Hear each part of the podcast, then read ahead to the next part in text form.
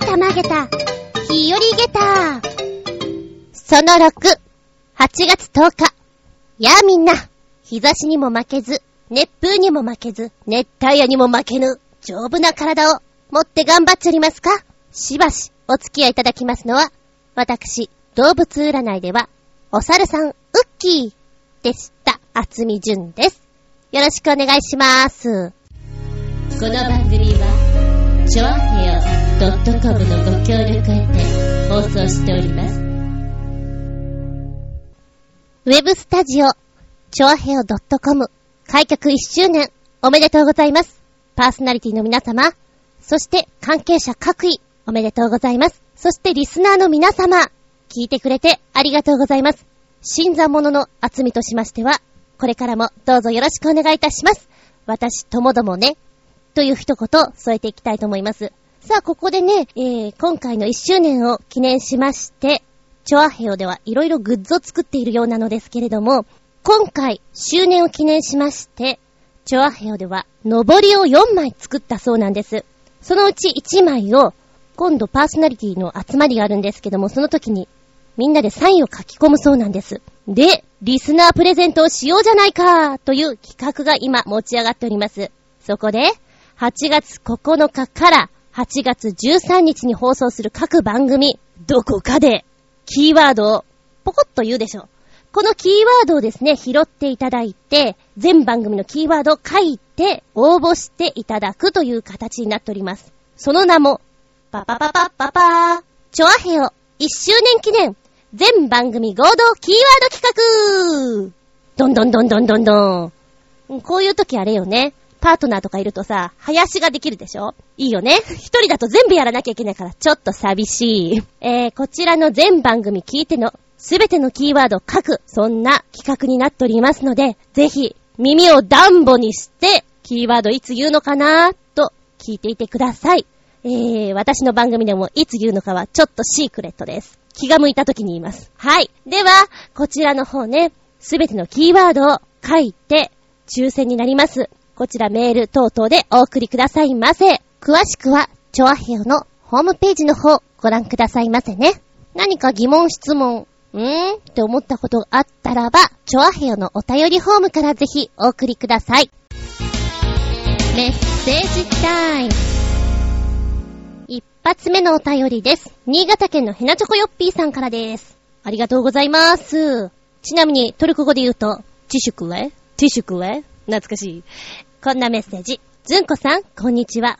こんにちは。鈴鹿の8体についてですが、8体はチーム戦なので、マシンはレース途中変えられませんが、ライダーは2名、もしくは3名で、タイヤ交換や給油時に交代して走ります。そうしないと、1人で8時間は無理です。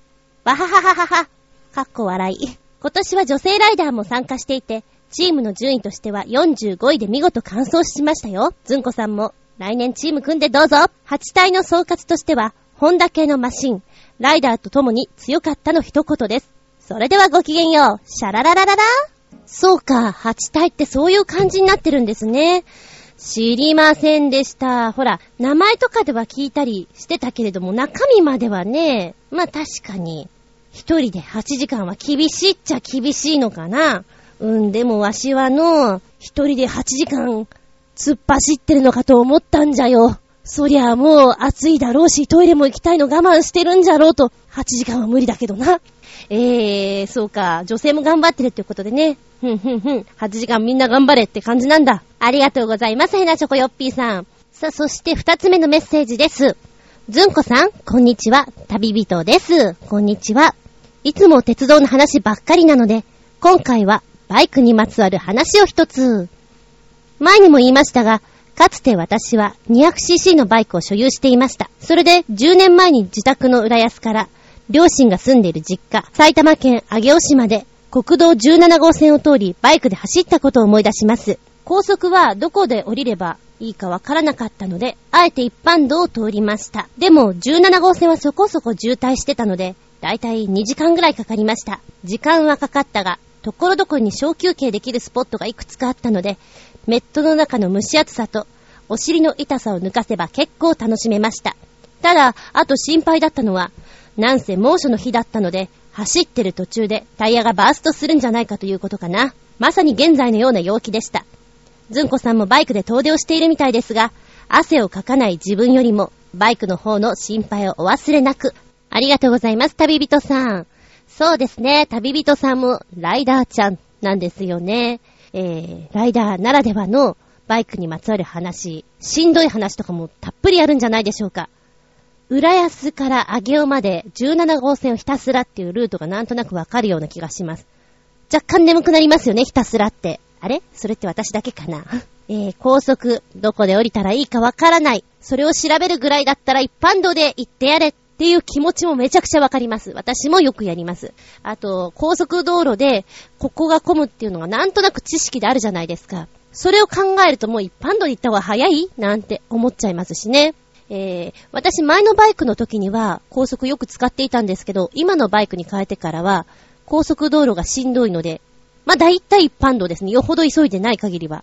というのも、今のバイク、PS250 というビッグスクータータイプなんですけども、まあ原付きを大きくしたような感じと思っていただけたらいいかな。ハンドルを持って体が起きてる状態なんですよ。なので、風がね、もろ来るんですよ。もろ当たりっていうの。だから、両腕がビビビビってくるし、首は耐えてなきゃいけないし、腕も耐えてなきゃいけない、その感じ。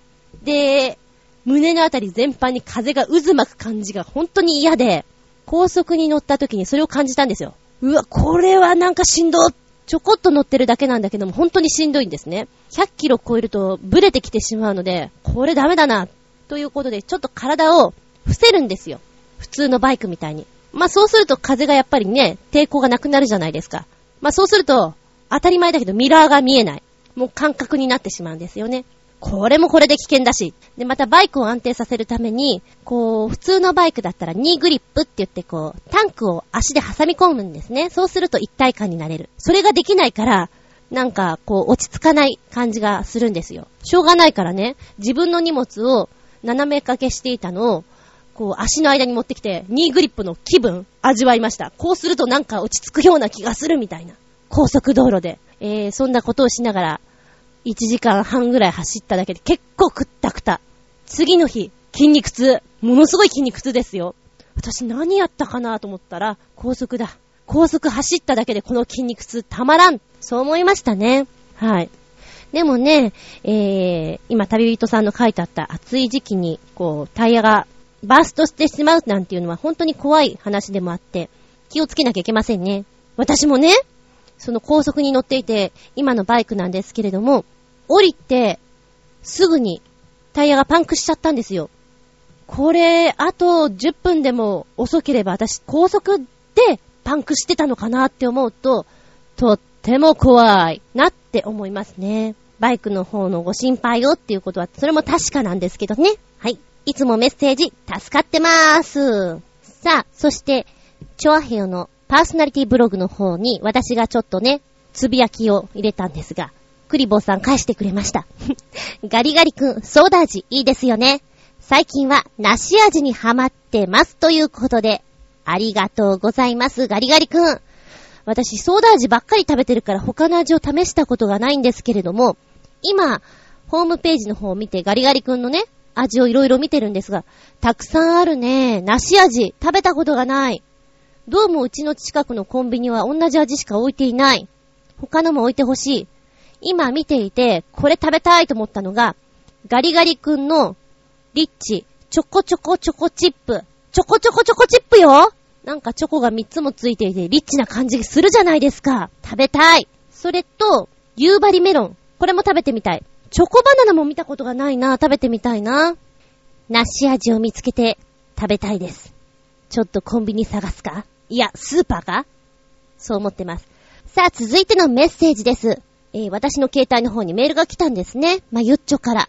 ずんちゃんは猫が好きなようなので、こちらのブログ見るといいですよ。暇な時にどうぞって教えてくれたんですよ。で、ここ見に行ったら、めちゃくちゃ猫の写真がいっぱいあってコメントも面白くて、なんじゃこりゃと思って、サクッとね、コメント残したんです。そしたら、この方からメッセージが来ました。ハンドル名が、コージーアットワークさんです。はじめまして。なんと、うちの猫写真ブログにコメントをいただきありがとうございました。早速、ポッドキャスト登録させていただき、猫写真を撮りながら番組を聞かせていただきました。すごく面白いですね。二度ほどシャッターチャンスで笑ってしまって取り損ないました。次回からは気をつけます。ありゃ、失礼しました。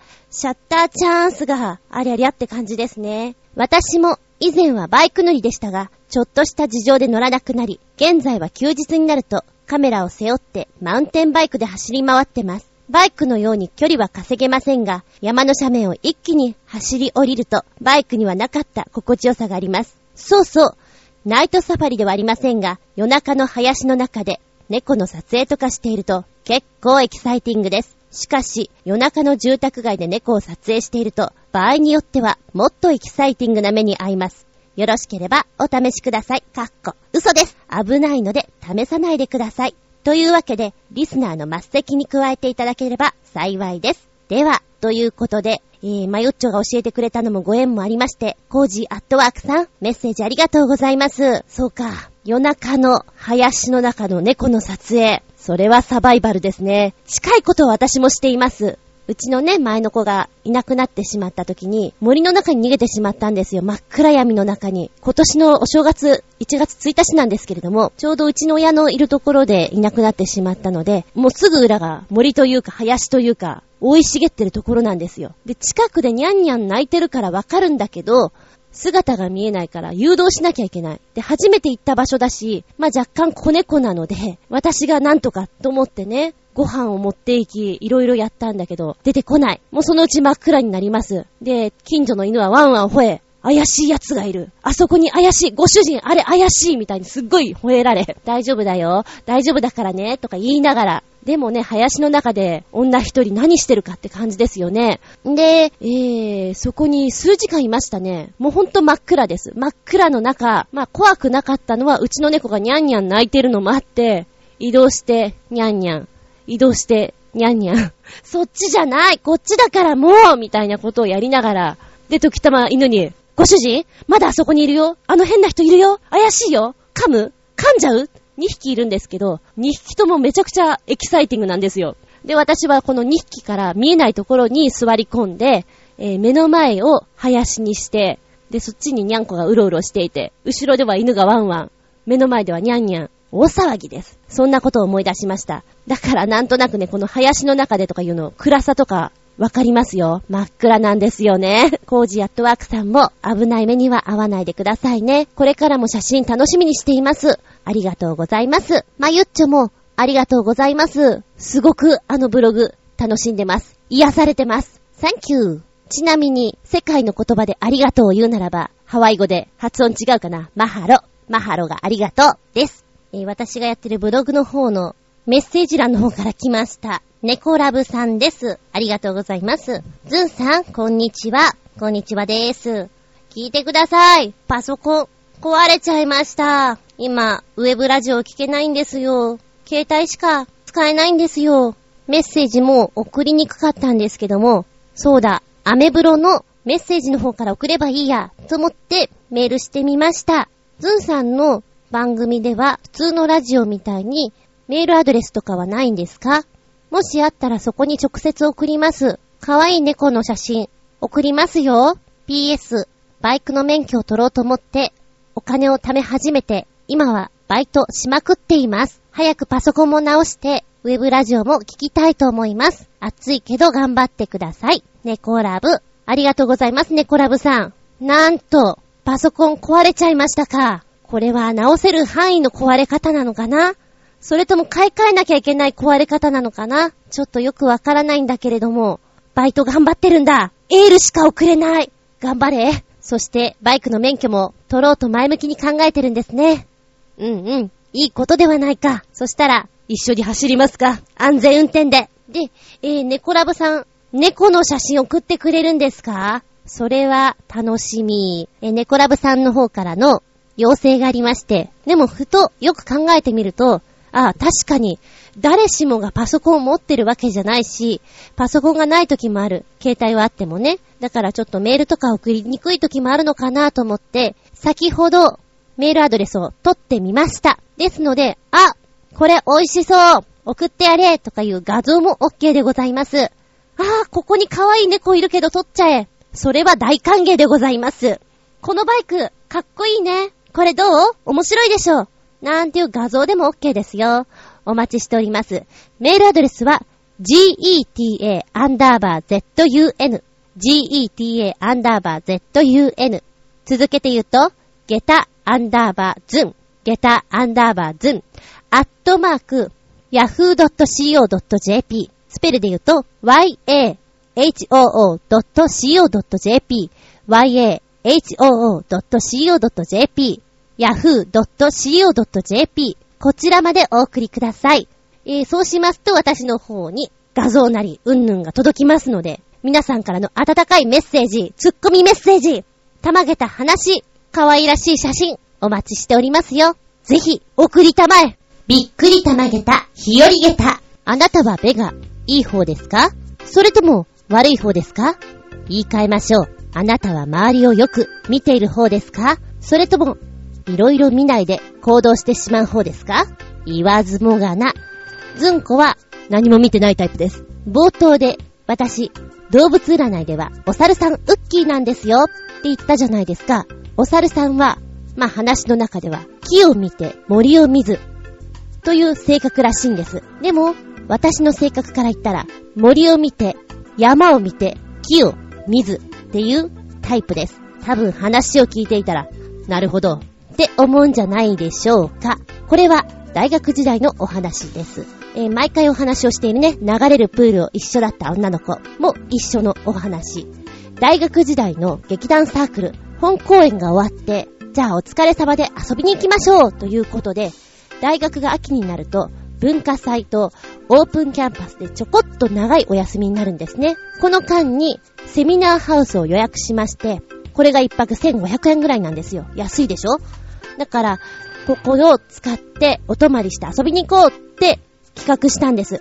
で、まあ、セミナーハウスでは、寝て、お風呂入って、そのぐらいにして、全部ご飯とか外で済ませちゃおうっていうことにしたんですね。まあ、夜7時、8時ぐらいに、セミナーハウスに着きました。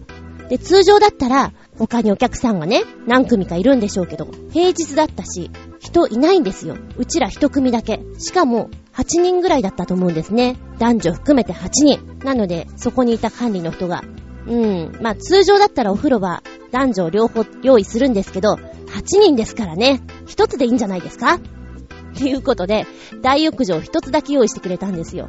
まあ確かに8人だからね、順番に入るさ、なんて思いながら、私たちは荷物の準備をしてね、キャイキャイやってたんです。で、まあ、男の子が一組ね、先にじゃあ入るよって入っていて、他の子は卓球とかして遊んでいて、やっていたわけです。で、えー、今回一緒だった女の子は、まあ、いつものね、3人、しっかり者でクールな1個下の子と、ちゃっかり者で明るい女の子なんですけども、3人いつも一緒で、じゃあお風呂、次うちら入るよって言ったわけです。そしたらさっきお風呂に入っていた子が、ちょうどね、向こうから出てきて、すれ違ったんですよ。そしたらね、ぽそっと、お風呂入らない方がいいよ。アリがね、てんてんてんてん、言って、言ってしまうんですよ。ちょっと待ったーアリが何なのさーみたいなね。なぜそこで話を切るかーみたいな。まあ、いっか、ちょっとね、行けばわかるさ。ということもあって、えー、お風呂に行きました。で、ちなみにですね、3人とも目が悪くて、私だけはコンタクト派なんです。で、あとの2人はメガネ派。なのでお風呂の時にはメガネを外すんですね。ここはね、雰囲気で言うと、銭湯をだだっ広くした感じですね。えー、ジャグジーもないし、サウナもない。ただ風呂が広いだけ。サッカー部とか、テニス部とか、体育会系の人数が多い部活の人でも、ザクッと入れる、そんな感じなんです。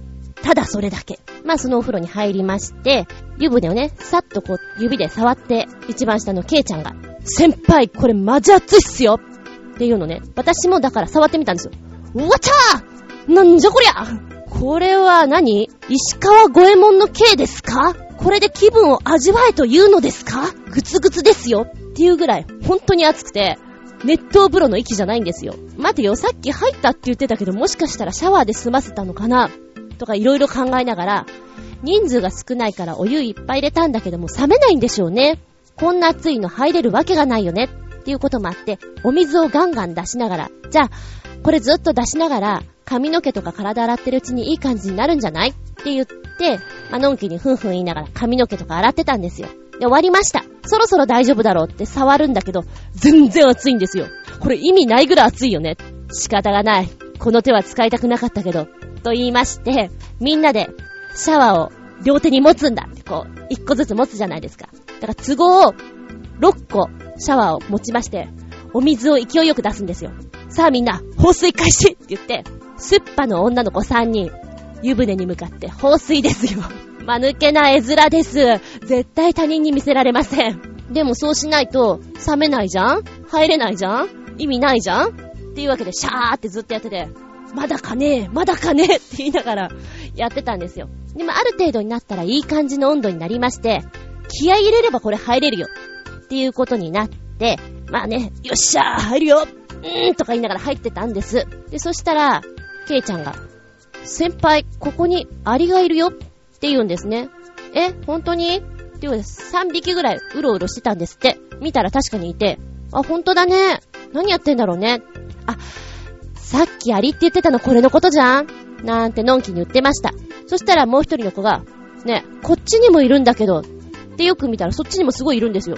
で、よくよく見ると、お風呂が四角形になってるでしょ縁という縁にアリがね、集団で列をなして歩いて嫌がるんですよ。アリ、アリ、アリ、アリ、アリ、アリ、アリ、アリって感じですっごい歩いてるんですよ。そりゃ奴らも歩くのわかるけど、なぜここにいる？だって、奴らって、水とかお湯とか水物天敵でしょ？なぜここにいる？なんでこんな修羅場の？瀬戸際に？すごく不思議なんだけども、もうその団体を見た段階で、もう嫌だから出ようねっていう話になって、じゃあ、みたいになったんですよ。あ、そしたらね、ケイちゃんが、え、これちょっと見て！ふって湯船を見たら、あんまり見てなかったんですけど、黒いものがいっぱい浮いてるんですね。おっと！これもしかして、アリちゃん？そうなんです。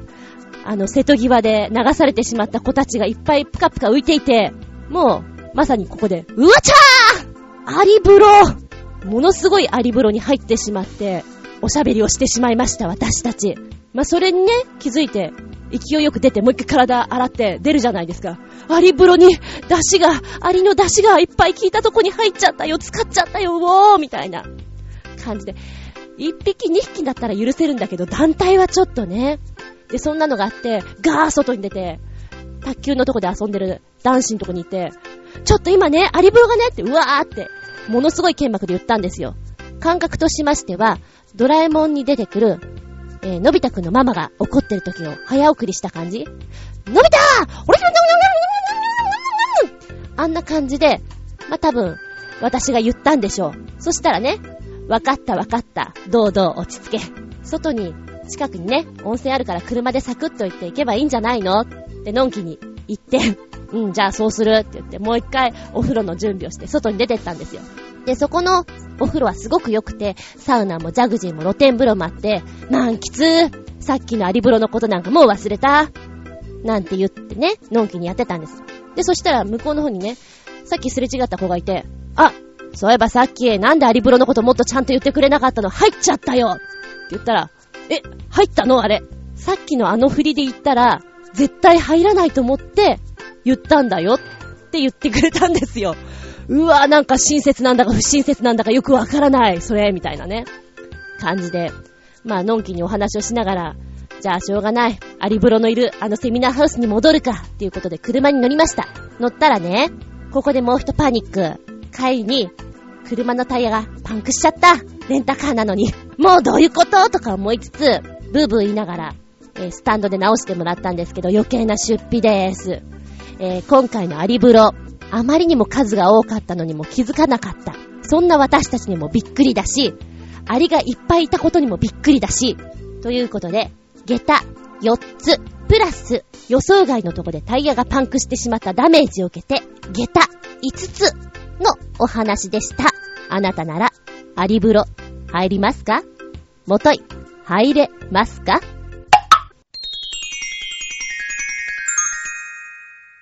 スッピアウトタイム今日のテーマは、宿題。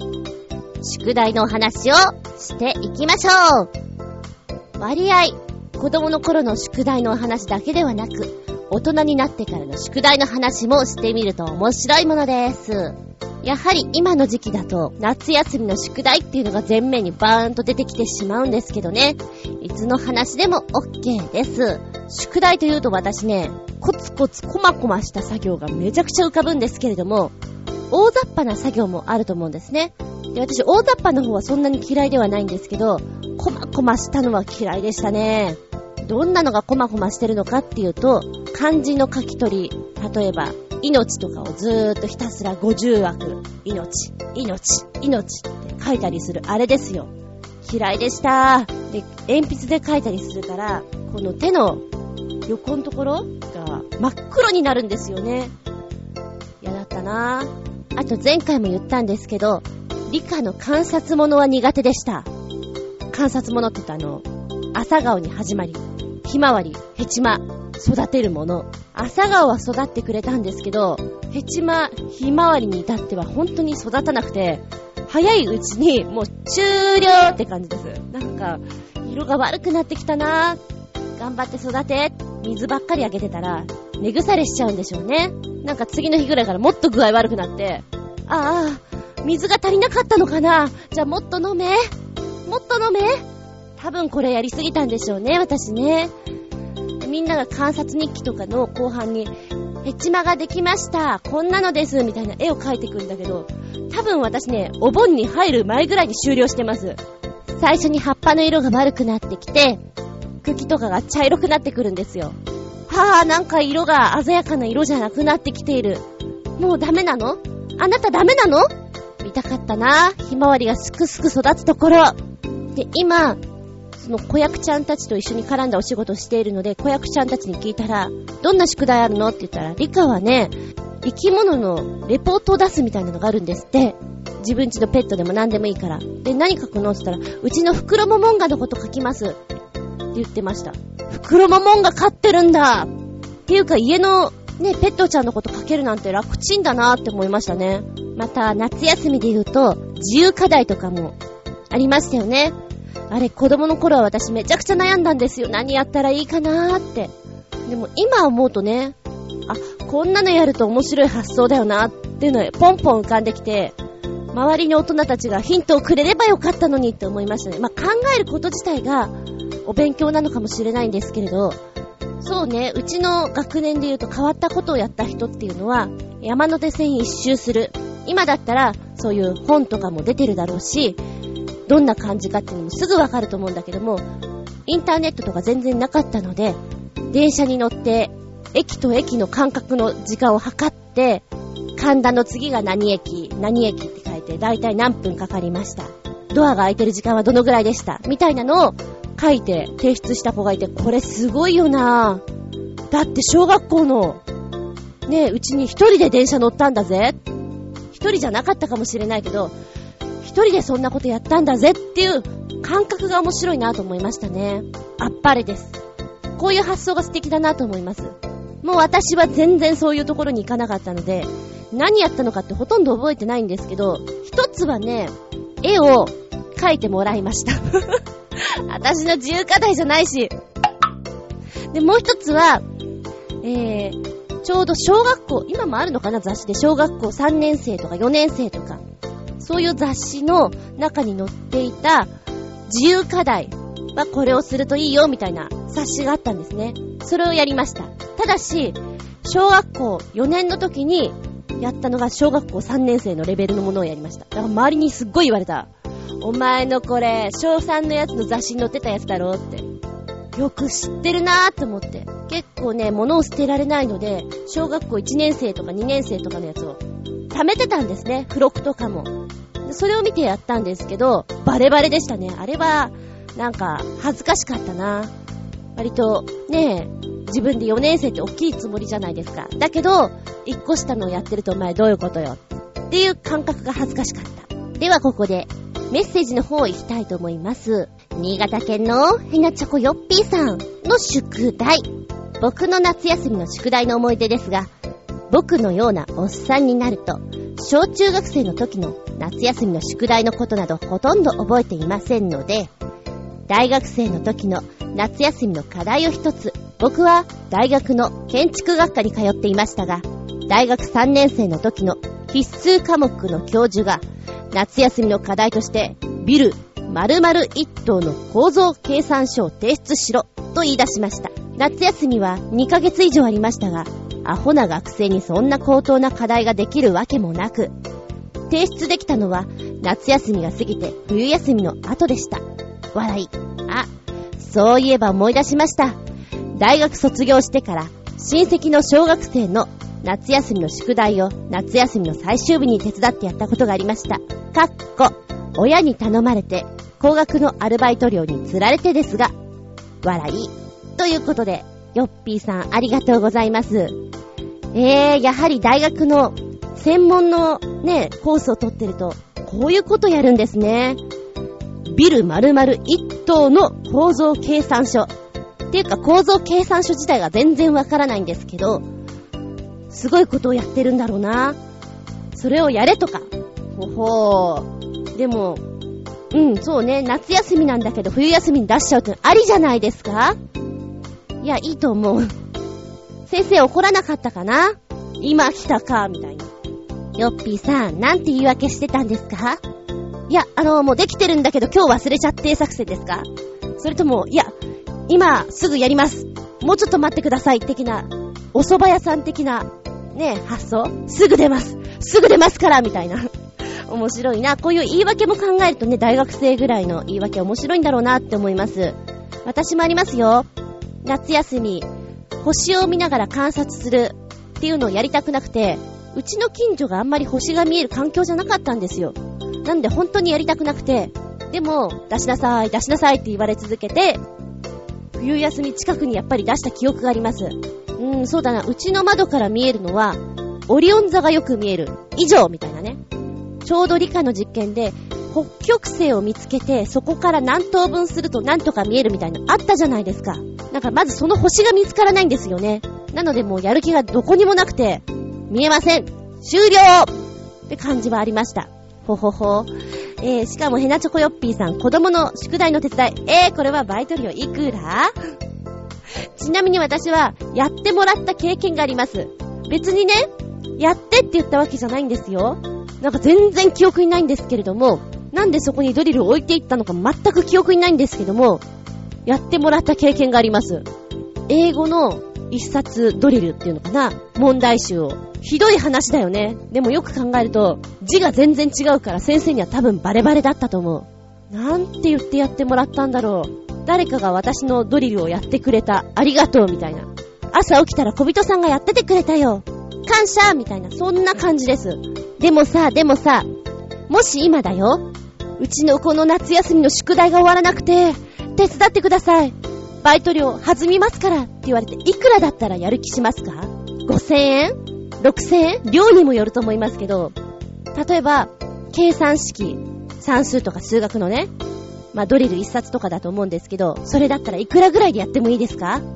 私いくらだろう算数は特に嫌いだったから、やる気がしない。わからないかもしれないし、でも今やる分には楽しいから、結構引き受けちゃうのかないいよ、楽しそうだからやってみるって言っちゃうかもしれないな。じゃあ1万円？とご飯？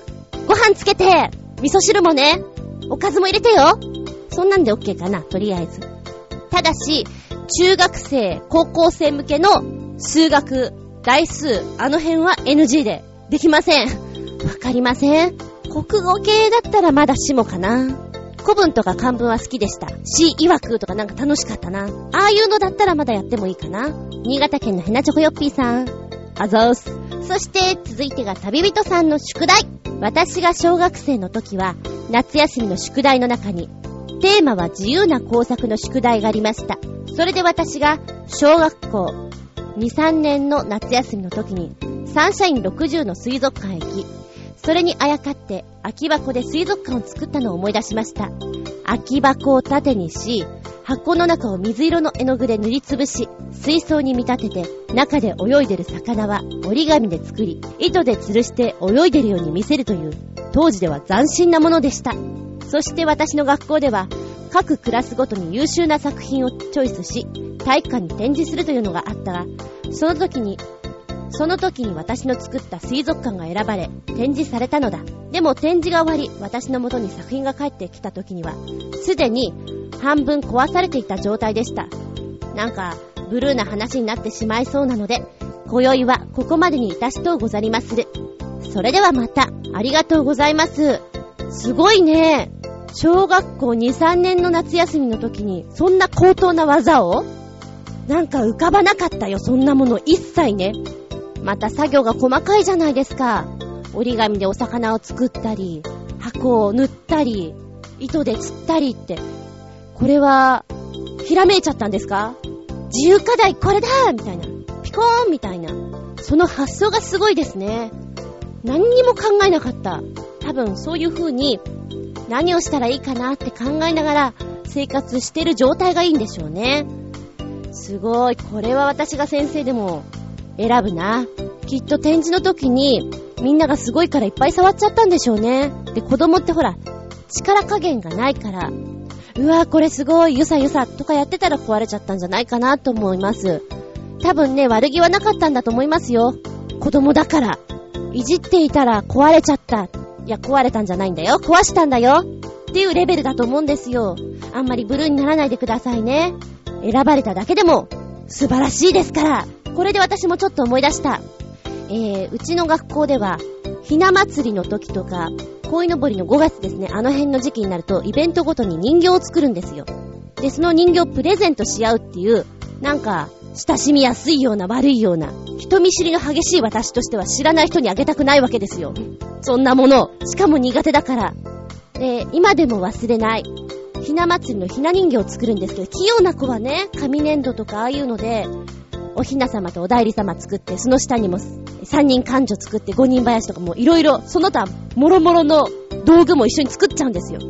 私そこまでいかなくて、頑張って、おひな様とお代理様以上みたいな感じなんですけれど、なんでか知んないけど、卵に絵を描いて、あれかな？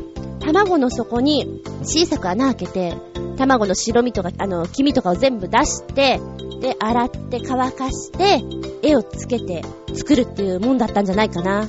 うまくできなかったな折り紙みたいなんで着物を作ってやるっていうのが、なんか2年生ぐらいとか3年生ぐらいに流行ってたっていうかみんなやる作業だったんですよ。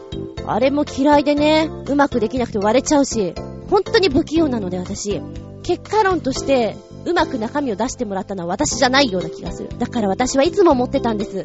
私のペアの相手の子は、こんなものをもらってもって思ってたんじゃないかなって。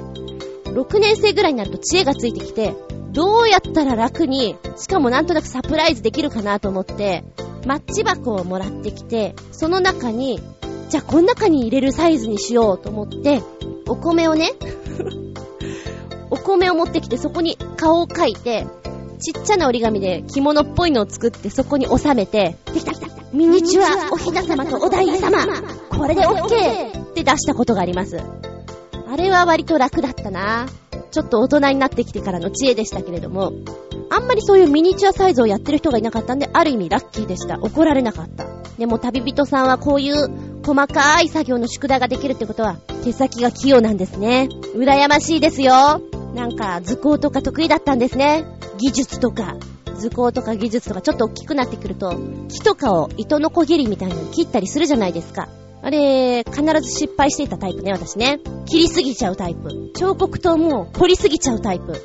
なんか勢い余って自分の手に刺しちゃうタイプ。あれ痛かったなぁ。何やってんだろうと思った。懐かしい。いろいろ思い出しちゃうみんなのメールを見てるとね。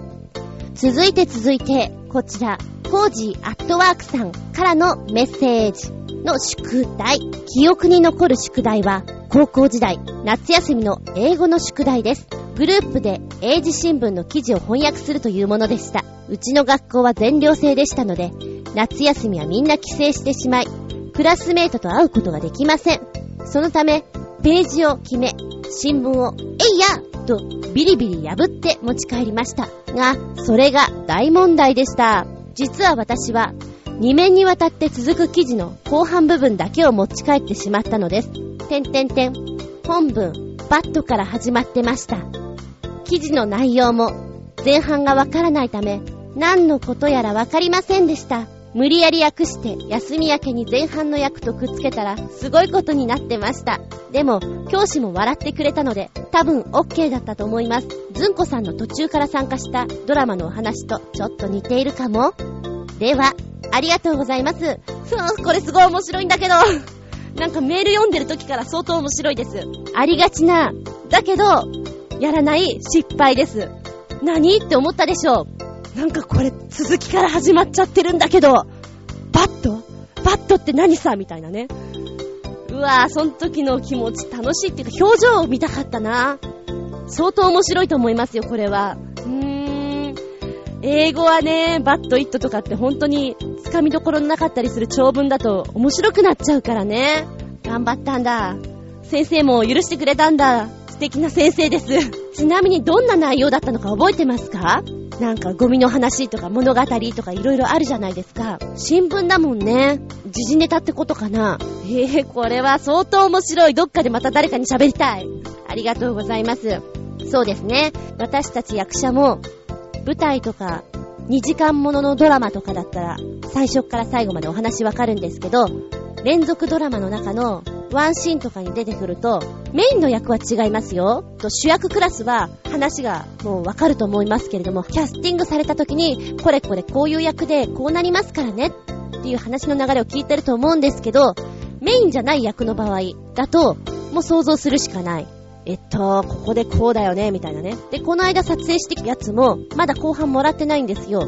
で、前半のところ、リハーサルでちょっと見てたら、あー、この人、偉い人だったんだ。ふーん、とかね。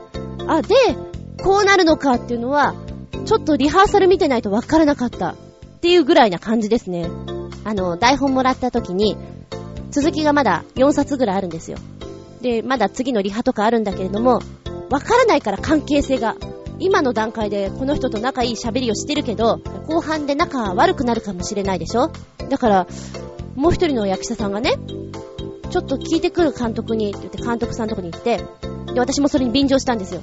監督、この後の台本もらってないんですけども、私たちはこの人が好きなんですかっていうか普通に扱ってますか？みたいなことを聞いてて、あ、そうだよな。映像だとこういう質問大事だよな。っていうのが勉強になりましたね。私本当に映像はあんまりやらないので、しかも連続もの初めてなんで、びっくりしました。あ、そうか、そういう風に見なきゃいけないんだなって。ワンシーンだけじゃなくてトータルで見ないと、この時はこの人を好きだと思っているお芝居をしたけれども、実は嫌いだったんだ、私、みたいになったら、辻褄が合わないじゃないですか。だそれは大変なことだなって、一個勉強になりました。さあ、そして最後が猫ラブさんの宿題。私が好きではなかったのは、体育会系の宿題です。学校の授業で縄跳びをやってうまくできなかったら、縄跳びやってきなさい。二重跳び、10回飛べるようにしなさい。それから逆上がり、できるようにしなさい。逆立ち、家でやってきなさい。なんていうのがあったんですけれど、うちが狭いので、あんまり逆立ちとかはできませんでしたし、公園で逆上がりもあんまりできませんでした。今にして思うと、この宿題は別にやらなくてもよかったのかもしれない。こんな思い出があります。ありがとうございます。体育ね、あった。縄跳びとかなんか必死になってやった記憶がある。二重跳びとか後ろ二重跳びね。あったあった。10回飛びなさいみたいなのができなかったら頑張りなさいって言うんで、かなり練習したな。あの、足にミミズバレみたいなのをバシバシ作って。痛いからね、縄跳びは。あと逆上がりも、うちはお姉ちゃんがいるので、やっぱりね、姉の友達とか、おっきいじゃないですか。だから公園に行くとそういうの付き合ってもらえるので、それでできたんじゃないかなって気がしますけれど、学校とかに行くと今、逆上がりができる、なんていうの、機械じゃないけど、踏み台みたいなのがあるじゃないですか。でも公園にはそれがないからまたやりにくいとかね、あると思います。ちなみに私の、甥っ子なんですけど、小学校2年 ?3 年ぐらいなんですけど、なんか体育でやっぱりあるらしくて、体力作りみたいなのが。で、逆立ちも壁でいいからやってみて、10数えられるぐらいまでやるとかいうのがあるんですって。変わらないな。なんかの、カエルさんの格好になって、手だけで自分の体を支えるやつとかやってましたよ。開脚とかね。まあ、お風呂上がりに頑張んなよとか思ったんだけれどね。うん。体育会系はね、まあそれをやっていくことによって体力を上げるっていうのも目的なんだろうけど、ちょっとなんか今にして思うとそこまで必死にならなくても、でもそこまで追い込まないと子供ってやらないのかもしれないなっていうのもちょこっと思いますね。ありがとうございます。宿題はいっぱい嫌なのが浮かんできます。そう、私があと嫌いなのは、意味調べ、辞書を使って、えー、国語の辞書で、ね、単語調べていくのとかもそうですし、英語の単語を調べていくのも、なんか辞書を調べるのが嫌いなんですよ。なんかめんどくさくて。中学高校になったら、授業が始まるじゃないですか。もう直前ですよね。多分この辺私回ってくるなっていうところで意味を調べて、役をするからとても愉快な勝負になってしまいます全文丸写しとかいうのが、うちの学校は結構あったんですけど、国語のね、え物語とかを、丸とか点とかもう全部丸写し。英語とかも丸写しっていうのありましたね。後で日本語訳を書くから3行ぐらい開けて全部写しなさい。あれもめんどくさかった。で、私はもう中学の3年ぐらいは普通に筆記体を使ってたんで、めんどくさくなるからミミズがのたくったような感じになって、感覚ですよね。これ C かな ?U かな ?T かなみたいなね。だからどちらかというとスペルが苦手なんですよ、私。ブロック体で書くとか言われると、なんだって、ここ I だったかな ?T だったかなとかね。その辺はすごいごちゃごちゃになっちゃう記憶はあります。漢字もそうなんですけど、1本足りないとかね。真ん中に1本多いよとか、それはあります。で、ちょっと好きだったのが、社会科の白地図にね、場所を書いて色を塗っていったりするのは好きでした。塗り絵みたいで、高校とかあの辺になると、世界になってくるんですよね。世界地図的なものになってくるんだけど、あれは割と楽しかった。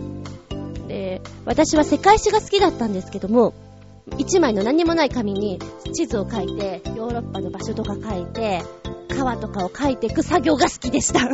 なんとなく、こう、アメリカとかは州がどの辺っていうの感覚でわかるんだけど、日本はね、小学校の時とか中学校でやるでしょ？真面目にやらなかったから、未だに県がどの辺って言うと、実はすごいあやふやなの。ゲームで、桃太郎電鉄ってあるじゃないですか。あれでなんとなくの、こう、感覚的にこの辺にあって、みたいなのちょっと学んだけど、一瞬しかそのゲームもしてないので、もう忘れちゃったしね。実は苦手なんですよ。あとね、嫌だったのっていうかなんか必死になってやったのが家庭科の授業で、調理と、まあ、皮膚、縫ったりする方ありますよね。縫うのは本当にダメで、5段階のうち私は2とかなんですよ。調理実習とかあの辺の他のやつだったらまあ悪くはない。皮膚になるといきなりガクンと落ちるので、なんか調理実習の時に頑張ろうっていうのがあったんですけれど、キュウリのね、千切りをするテストがあるんですよ。だから宿題じゃないんだけども、キュウリの千切りできるようにしてきてね、みたいな感じがあって、毎日3本ぐらいキュウリを買って家でトントントントントンってやってました。料理人かって思うぐらいやってました。斜めに切ってトントントントン。あれ、処理も困ったよね。毎日キュウリ。今日もまた。今日もまたキュウリの山盛り。もりもり食べちゃうぜ。って思った時期がありましたね。これが高校の家庭科の調理実習でしたね。あれ何本やるんだったのか、2本やって時間を計るんだったのか、何分以内に切れるところまでだったのか、ちょっと覚えてないんですけど、必死になって切った覚えがあります。で、キュウリも形がまっすぐなやつと、ちょっとぐねってるやつと、あるじゃないですか、カーブを描いてるやつ。明らかにまっすぐなやつがやりたいんですけれども、この調理実習の時とかって、早い者勝ちなんですよね、キュウリとかも。半とかによって。なので、それもなんか必死でしたね。で、テストの時は自分で持ってっていいんですよ。なので、お店とかでまっすぐなキュウリを選んで、お前ならいけそう。いい点取れそうっていうのでやった記憶がありますね。めんどくさかったなぁ、毎日キュウリ尽くし。みじん切りじゃなくてよかったな、玉ねぎとかの。キュウリはそんなに嫌いじゃないんです。うん。そういうテストもありましたし、皮膚の方は本当にダメで、中学3年の時には編み物があったんです。で、女の子で得意な子ってさ、マフラー編んだり、帽子編んだりってできるんだけれども、私は本当にそういうのが苦手で、なんか一個の編み方しかできないんですよ。今も多分ね、それしかできないと思うんですけれども、だから、マフラーとかも同じ編み方雑巾みたいになるんですよ、最終的には。それだったら編めるんだけども、こう、なんとか編みをしなさいとか、こう、模様を作っていくのとかが本当に嫌いで、いつまでもできないんですね。で、みんなが10センチ、20センチって言ってるところ、私は本当に3センチぐらいを編んでは失敗し、戻して、編んでは失敗し、ほどいてっていうのをずっと繰り返してるタイプなので、やはり宿題で、いろんな編み方をやってきなさいっていうので、20センチぐらいの課題があったんですよ。できなくてね。で、うちの姉が得意なんですよ、そういうの。それを多分夜遅くまで私がやってて、できないできないもうできないってやってたからだと思うんですけど、やってくれた記憶があります。でもね、最終的に中間テストとか期末テストありますよね。あれで実際の実技の編み物があって、できなかった記憶があります。あれなんだっけ突然で思い出せないみたいな感じでね。なんでうちの学校はこうなんかちょっと厳しいんだろうって思っちゃうんだけれども、小学校の時にはティッシュケース、あの、ボックスティッシュですね。あの箱ティッシュのカバーを作るっていうので、ある程度まで出来上がってないといけないんですよ。で、宿題とかになるんですけど、宿題とかでもうまくできないと、夏休みとかに行って先生の隣で縫わなきゃいけないんですね。私先生の隣で縫いましたから私こういうの苦手なんです、みたいな。もうやってもやっても。ミシンとかも本当に嫌いで、うちにもミシンあるんですよ。えーと、ミシンをカタカタ縫っていると、縫ってはいけないところまで一緒に縫ってしまうタイプ。で、ミシンって細かいから、ほどくのに時間がかかるでしょ？で、一クラス50分とか45分の授業の中で、私が縫ってる時間は短いんですけど、ほどいてる時間がめちゃくちゃ長かったね。またやっちゃった。また、また一緒にやっちゃった、みたいなね。さすがに洋服と一緒に縫ってしまうことはなかったけれども、近いことは結構あった。だからお家で宿題の縫い物があったとしても、うちの姉がいたから良かったようなもので、感謝ですね、それはね。そう、音楽とか図工とか、一般教養じゃない方の宿題の方が意外にめんどくさい。っていうのは思いました。音楽も歌を覚える。歌詞を覚えてくる。演奏する。だから笛とかもね、やたらと家でピーヒョロピーヒョロやってましたよね。うまく音が出ない。キーンとか言ってやってました。で、音楽は割とそういう、ね、演奏する系が多かったし、図工とか言ったら、物を作るもそうですし、絵を描いてくる。で、写生とかに行って、大体子供だと出来上がらないんですよね。仕上がらない。で、それを家で宿題って言われても、あんまり覚えてないんですよね。トータル的にはここ緑だったような気がするとかね。多分出来上がったものは違うものになってるような気がします。でも写生大会自体は楽しかったなって思うんですけどね。宿題は、うん、てんてんてんてんって感じですね。で、大人になってからの宿題っていうと、まあ、サラリーマンさんとかですと、OJT とかがあって、それを覚えなきゃいけないとかいうのがありますよね。で、私の知り合いも、まあ一番最初、サラリーマンになりたての頃って名刺をもらってあげてっていうそのやり方、マナー的なものもやらなきゃいけないし、電話ですね。で、男の子だったので、電話が苦手なんですって。で、こう言った時にこう答えるっていうのが苦手で、それの相手を随分しましたね。ダメだよ、もっとはっきり喋らなきゃ伝わらないとかね。やりました。まあ、その子ももともと役者さんだったので、で、役者になるとね、宿題じゃないんだけども、やってこないと困るの自分だからっていう感覚でやるんですが、やっぱりそういう学校とかワークショップに行ってる頃は毎日のようにやってましたね。まあ、早口言葉とか、基本発声練習っていうのはもう本当にやっていたので、あそこのうちは毎日うるさいぐらいに思われていたと思います。寝る前だったんで10時とか11時とかに、あ、ええ、いいとかやってましたね。うるせえ。いい迷惑だ。で、セリフとかになると、もうやめてよとかいうセリフとかも普通に夜中とかにやってたんで、で、お風呂に入ると必ず歌ってましたから、ご機嫌な家なんだなって思ってたと思います。ちょっと面白いとこで言うと、味覚の再現っていうのがあるんですね。甘い、酸っぱい、唾が出てきたりするじゃないですか。今こう、しょっぱいとか酸っぱいとか言って、うん、あ、うんってこう、唾が出てくるのは、あれは OK なんですね、役者としては。で、それの一番最初の段階で、先生に言われたのが、レモンを用意して、飴も用意して、交互にそれを口に入れなさいと。で、その感覚を忘れないで、それを毎日やりなさい。っていうので、2週間か3週間かずっとやってましたね。レモンをスライスして、あ、スパッ、スパッで、飴を舐める。で、飴はどちらかというと、甘みがしっかりしてるものがいいんですって。だから、黒糖飴がいいよって言われて、黒糖飴を酸っぱいのをね、入れてたのを出して、黒糖飴で、うん、甘い、甘いってやってまた酸っぱいに戻るっていうのを毎日やってましたね。だから、懐かしい。そういうのを思い出すと。今の私の宿題としては、まあ、やる、自分が演じる方もあるんだけれども、教える方もやるので、その課題作りは本当に宿題ですね。そうそう、ちょっと前なんかは、あの、ハイジとかありますよね。テレビの赤毛のアンとか、ああいうのをもう見て自分の課題にしなきゃいけないってちょっと宿題的になってきました。ハイジを見なきゃ、ハイジを、ハイジの続きを見なければ終わらないみたいなね。でやたらとハイジの DVD をいっぱい借りてきてしまって、まだ見てなくて、私の心の中ではいつでもハイジを見なきゃ、ハイジ、ハイジとクララが、みたいな、ありますね。それぞれの宿題っていうのは面白いのあると思いますけれども、専門職になってくるとさらに面白いのがあるんじゃないかなって思います。皆さんの宿題話もちょっと面白くてププって笑っちゃいました。ありがとうございますね。今こうやって話をしてたり、思い出したりすると、意外にもっとあるんじゃないですかこんなのあったあったみたいなね。もし思い出したのがあったら、ぜひ教えてください。あつみのこのすっぴんアウトタイムは皆様のメッセージを元にして作られております。これからもよろしくね。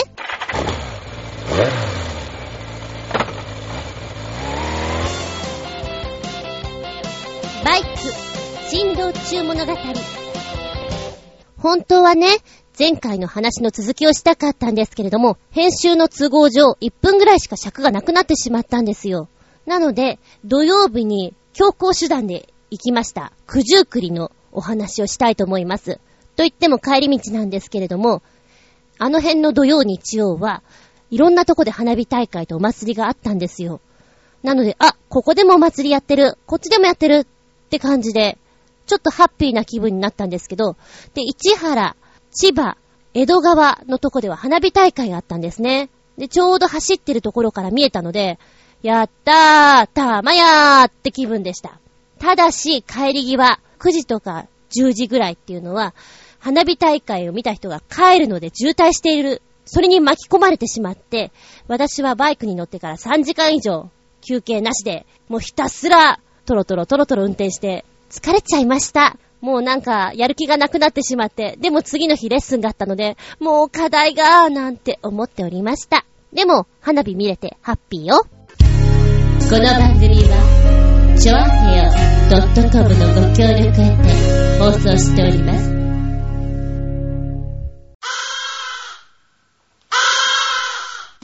さあ、もう終わりになってきました。今日も聞いてくれてありがとうございます。どうも私の悪い癖で話し始めると夢中になってしまって他のコーナー枠に突き進んでいかない。申し訳ない。次回お話しするねって言ったのは、またその次にお話しするね。どんだけ伸びてるんだ。すまん。すまんすまん。一応撮ってはあるんだけども、伸びちゃった。1時間オーバー。毎回こんなんでダメじゃん。ちょっと調整取らなきゃな、なんて思っております。でもメール等々は歓迎しておりますのでね、お送りください。次回は8月24日、すっぴんアウトタイム。テーマは、ザ・我慢。人間我慢はつきものです。あなたは我慢する方ですか？うーん、我慢できない。もうやっちゃえ。終了。そういうタイプですか？我慢が好きな人もいますよね。例えば、風邪をひいてもお薬を飲まない。我慢する。なるべく自力で治す。でも最終的に我慢しきれなくなってお薬飲むとかね。痛い、ここ痛いよ。でも病院には行きたくない。頑張る。我慢我慢。とか、嫌なことがあっても我慢できる方。レストランとか、ラーメン屋さん、どこでもいいんですけども入っていて、あれ、なんか、料理に不思議なものが、すみませんって言っちゃう方なのか、我慢しちゃう方なのか、ザ・我慢ということでお届けしたいと思います。皆さんも今我慢してることがあったら、そのことでもいいですし、我慢しようと思ってることでもいいですよ。実は俺、あいつに我慢している。とかでもいいです。ぜひ我慢についてお送りください。さて、お待たせしました。全番組合同キーワード企画、びっくりたまげた、日和げたのキーワードは、こちら。怪獣はカツ丼が好物です。怪獣はカツ丼が好物です。こちらが、うちのキーワードになります。登りが欲しい人、全番組聞いて、ぜひ送ってくださいね。私もね、他の番組がどんなキーワードを出してくるかちょっと楽しみです。怪獣はカツ丼が好物です。ということについては、次回触れたいと思います。それでは、次回は8月24日、日付が変わるその頃に、また聞いてくださいね。お相手は私、木を見て、森を見ずのお猿さん。うん、うん、私の場合は、森を見て木を見ずの厚み純でした。それでは皆さん、ごきげんよう。